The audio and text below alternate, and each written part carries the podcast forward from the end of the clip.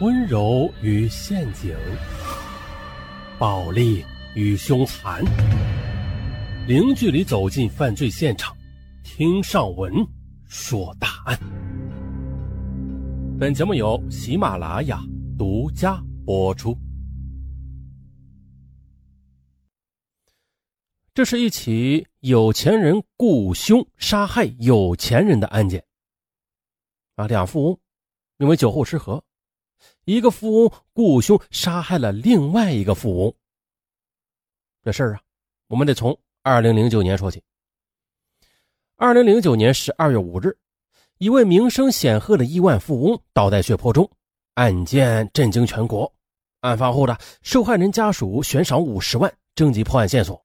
案件当时引发各界的颇多揣测，案情一时也是扑朔迷离。嗯，咱们呀从头捋。大庆市的亿万富翁徐某，他怎么也没有想到，自己宴请朋友，却因为一位朋友酒后失言引发不和，进而给自己招来杀身之祸。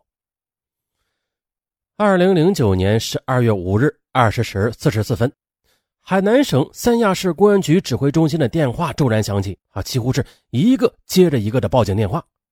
一群群众报案称啊，说三亚湾路椰海大酒店斜对面的草坪之上，有一名男子被人持刀捅伤，伤势严重。接报之后呢，河西公安分局民警迅速赶赴现场。据第一时间赶赴现场的友谊派出所民警介绍，说当天二十时四十五分接到指挥中心的指令之后啊，他们就迅速的赶到案发中心，就是椰海大酒店斜对面的草坪。他们看到一名浑身是血的中年男子倒在草坪上，只见呢，他头上、颈上和上身部分有很多处刀伤，并且呢，草坪上还留下了多处的血迹。很快，幺二零接报之后也迅速赶到现场了。民警协助医护人员随即对遇袭男子进行抢救，但是遇袭男子最终是因为伤势过重，在抢救无效之后死亡。命案发生之后呢，三亚市公安局局长王少山果断下令，紧急启动重大警情处理预案。三亚警方立刻抽调精干警力，成立幺二五专案组进行专案侦查。三亚湾路海悦广场在三亚不算是繁华地带，但是距离海边很近，同时周围居住的人群是以东北来的三亚过冬的候鸟老人居多，可以说是东北人的聚居地。经勘查的死者被害时衣着整齐，还有身上的几千元的人民币现金、银行卡及两部手机均没有被翻动的痕迹。死者身上一共被捅了三十七刀，遍布头、颈和身上的其他部位。据法医鉴定，凶手使用的作案工具为单刃的匕首或水果刀之类的利器。由于多处刀伤，造成受害者大量失血性休克死亡。警方连夜核查，查清了死者身份：徐某，现年四十五岁，黑龙江省哈尔滨市人，大庆市红岗区人大代表，大庆市某化工厂的总经理，亿万富翁。接下来，警方立即对其亲属以及在三亚的关系网进行了调查。同时呢，负责外围调查的另外一路民警以现场为中心，对案发现场的目击者进行详细的调查和访问。目击者向警方反映啊。当晚二十时四十二分的，死者站在一海大酒店斜对面的草坪上，用手机打电话，说话声音很大，情绪很激动。突然，从四二五医院方向的草坪上跑过来一名年轻男子，从背后勒住死者的脖子，将其给摔倒在地。摔倒之后，又持着一把水果刀之类的利器往死者身上猛捅。行凶之后呢，凶手又沿着三亚湾路沙滩往天涯海角方向逃走。凶手。大约是二十五到三十岁左右，身高一米七零，上身穿着蓝白相间的浅色短袖衣服，下身穿着米黄色的裤子，身体较为健壮。警方立即根据目击者反映凶手的体貌特征，部署了警力，沿着凶手逃窜的方向进行搜捕。啊，场面很大，使远处观望的市民真的以为是警察在搞演习，或者电影公司在拍电影呢。警方综合现场勘查、外围调查分析，受害者是在路人较多的地段遇袭的，而且被捅多刀。歹徒的作案手段极其凶残啊！再加上受害者身上的财物俱在，那抢劫谋财的可能性不大。从歹徒作案的时间、地点、手段看，很有可能是与他人有矛盾纠纷，遭对方报复泄愤。由此，警方确定了排查与死者有矛盾的对象是突破案件的重点。哎，可就在此时啊，距离出事地点不足三米远的路边停着一辆浅蓝色的奔驰商务车，引起了民警的注意。只见一名满身酒气的中年男子在车内不断的拨打着电话，但是对方却一直没有接听。民警进行细心的盘查，竟然发现了啊该男子拨打的竟然就是死者的手机。哎，这戏剧性的发现让警方怎么也不会相信有这种可能。但是这事实又明明白白的摆在民警面前。这名可疑的男子立即被警方传唤了。警方查清其身份：施某，三十九岁，黑龙江省达安市人。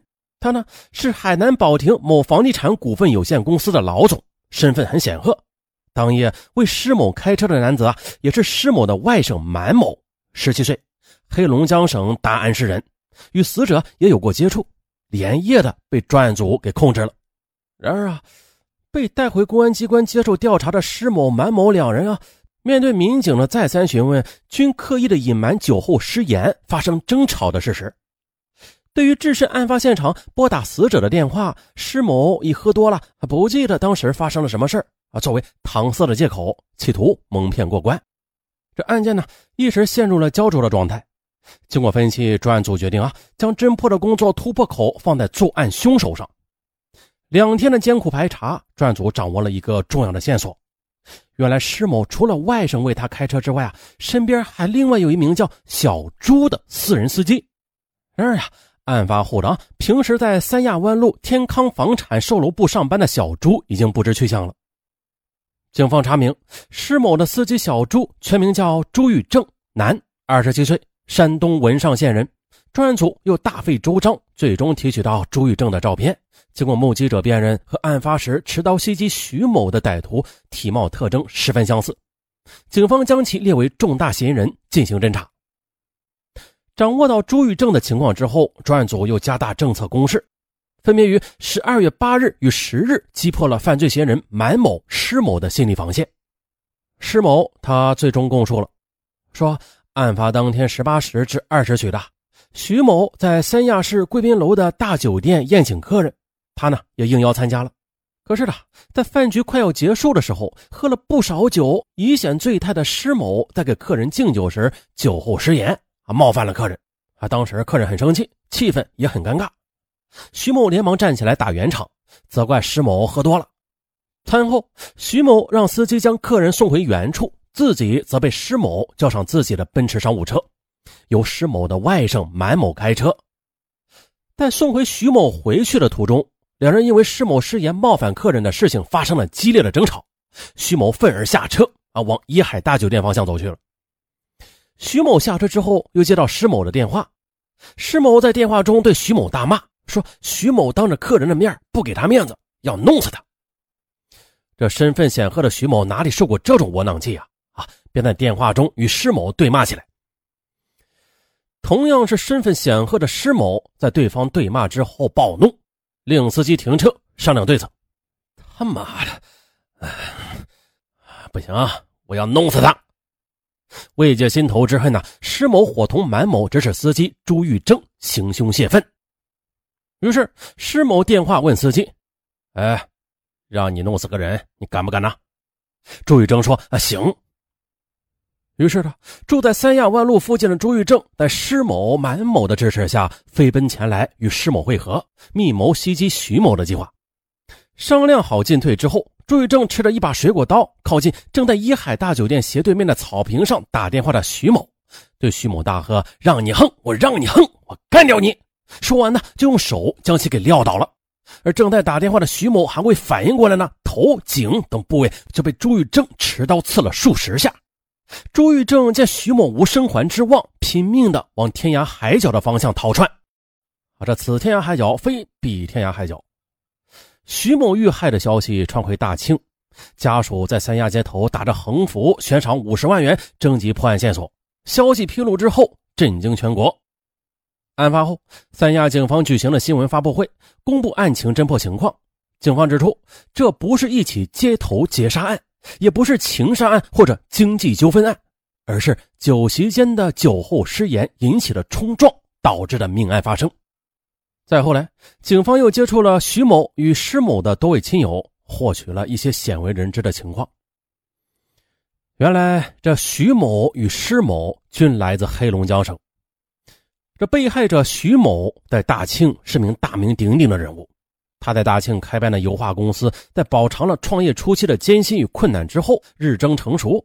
徐某为人也比较低调，爱做善事还信佛。人人都说，他是个热心肠。平日为人处事也很谦和，他几乎是不可能得罪人、结下什么仇怨的。在一九九八年长江洪灾时啊，他也曾经向灾区捐款三万多元。汶川大地震时，徐某也曾向地震灾区捐款八万多元。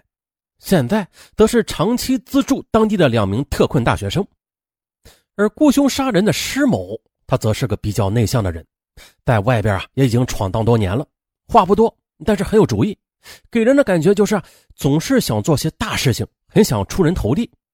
而特别是近几年的啊，施某利用海南大特区的优惠政策，在海南开发房地产，这房地产生意做得很大。比如，在海南的保亭县、三亚市等地都有他的房地产，或者成为一些房地产的股东，身份也是很显赫。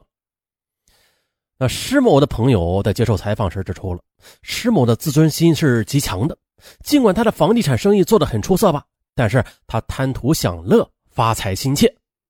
就在两千年那会儿啊，生意上刚有起色的施某就迷上了炒股，房地产项目上积压了大量的资金，因此借了很多钱。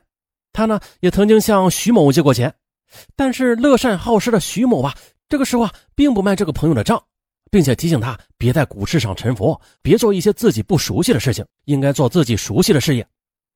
施某对好友的提醒并不当回事反而认为徐某看不起他，因此呢，在近几年的交往中也积攒了不少怨恨。三年前，徐某瞅准三亚地产能够快速的升值，便在三亚投资置办了不少房产。此后呢，徐某每年都要来三亚几次的，每次施某都是出面接待。施某曾经对人说过，说徐某啊，光在三亚的房产就能赚不少钱呢。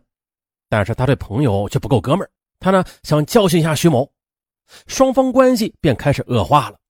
这就是徐某与施某两位富翁之间的第一次结怨。还有第二次，是生意场上的事徐某在三亚投资房地产中，这施某啊也看中了这个项目。双方无法达成协议，最后啊，在双方多次的博弈中，施某始终没能占得上风，这令他很不爽。这是第二次结怨，还有一次是一个朋友从远道来到三亚，徐某在招待所时却发现施某也在场，双方又闹得不开心。这不，到了今天十二月一日，徐某又从大庆来到三亚了，双方因为有事相谈，便约在一起。期间呢，心中有事的施某酒后放炮啊，当着其他朋友的面伤了徐某的自尊，啊，这徐某毫不留情的回敬，由此呢，双方的矛盾再次升级，导致惨案发生。坊间传闻了，酒后失言暴怒杀人只是导火索，而更重要的是与平时的积怨有关。近日呢，记者在三亚市看守所见到了施某。向他询问：制造这样的重大血案，你想过后果吗？面对记者的提问，施某沉默了一会儿。他说：“啊，都是酒惹的祸啊！不是酒意上头的话，绝对做不出这种事儿的。千不该万不该做出这样的事儿啊！犯下了滔天大罪，后悔了。但是啊，把所有的问题都归咎于酒，显然的，身陷囹圄的施某，他还没有正视自己的问题。”这起算是迟来的忏悔，但愿这迟来的忏悔能警醒某些财大气粗的啊问题富豪。好了，本期的案到此结束，咱们下期再见。